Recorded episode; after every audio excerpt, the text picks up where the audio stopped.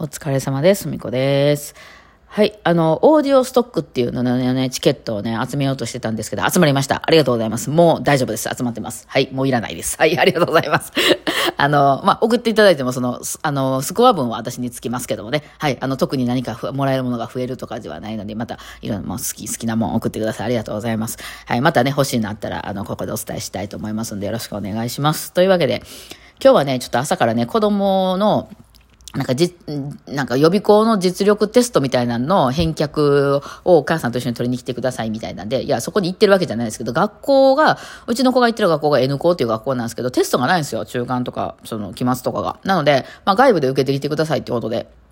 そういう塾とかの実力テストを受けに行くんですけど、まあ塾的にはね、ただでやってる手前、その営業をかけたいので、お母さん来てくださいっていうことでね、行って、まあ、うちの塾どうですかみたいな、あ、お金ないから無理ですみたいな、まあ会話が毎回行われるわけ、なんであれ、なんで、あの、塾のあれのテストを受けに行かなあかんのか、なんかもうちょっとお金普通に払ってええからさ、あの、なんか、あの、つ、そういう中央テストみたいなのないんですかねなんかわかんないですけどね。まあまあいいんですけどね。えーそれ見てて、ほんで塾ってやっぱその分析すごい、書いてあるじゃないですか。ここが得意で、こんだけ点数取れてて、今のレベルやったら大学この辺狙いますとか、まあ希望の大学があるんやったら今何判定ですとかね。A 判定やったら問題ないけど C 判定やったらまあちょっとギリギリだなみたいな。ね、あるじゃないですか。なんかそういうの。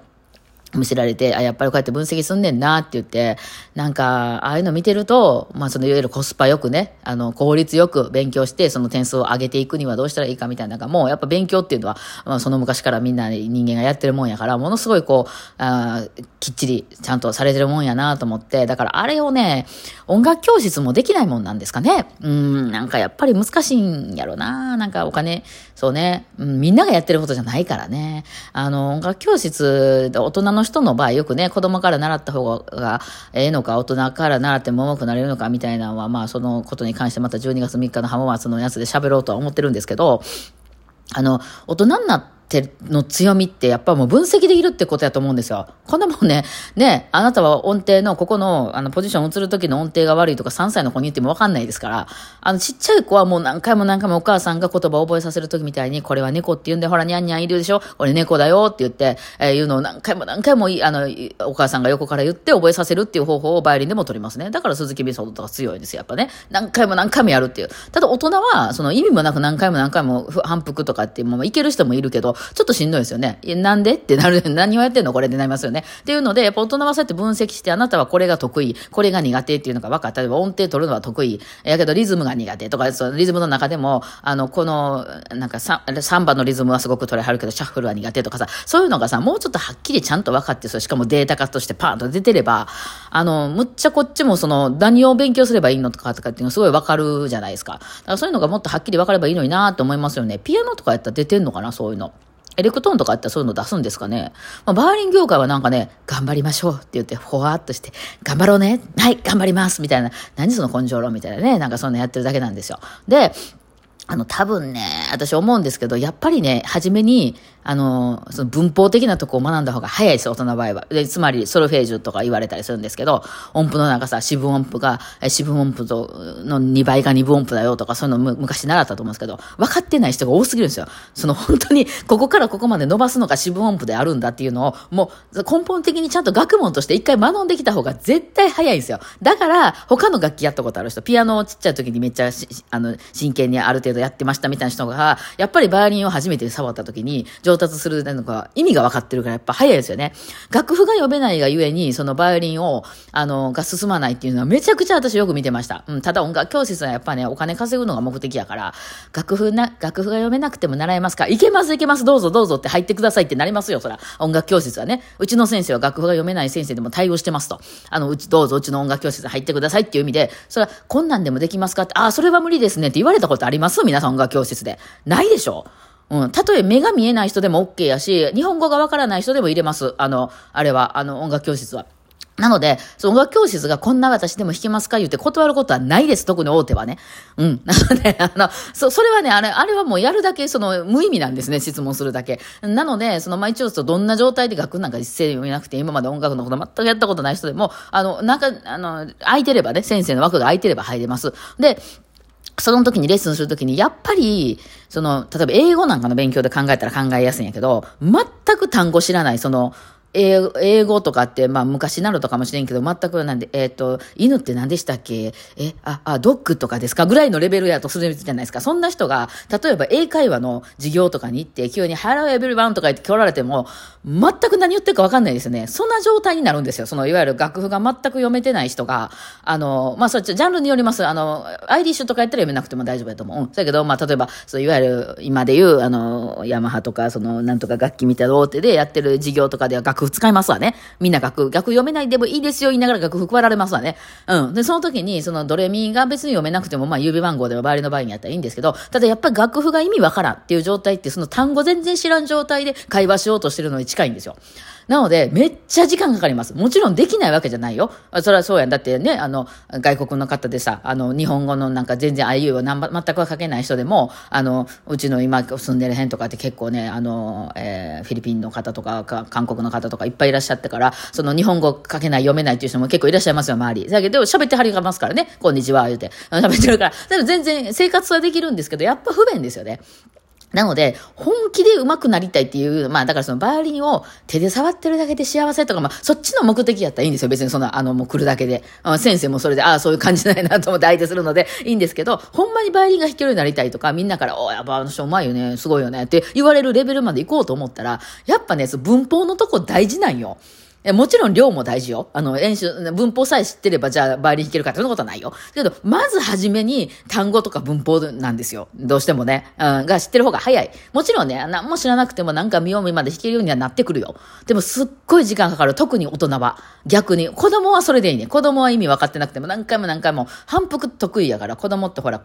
あの、国旗を覚えたりさ、動物の名前を覚えたりさ、草の名前、花の名前とか覚えてるの妙にうまいじゃないですか。あれってアホみたいに反復するからなんですよね。やっぱあの時代に反復して言葉とか覚えちゃうわけなんですよね。だから、そのバイオリンとかでも、そのひたすら反復をする、例えば鈴木メソッドなんていうのは、あの、意味分かってなくても、とにかくとにかく何回も何回も弾かせてマネをすらさせるっていう、まあ、お母さんがそれこそ、えー、あの、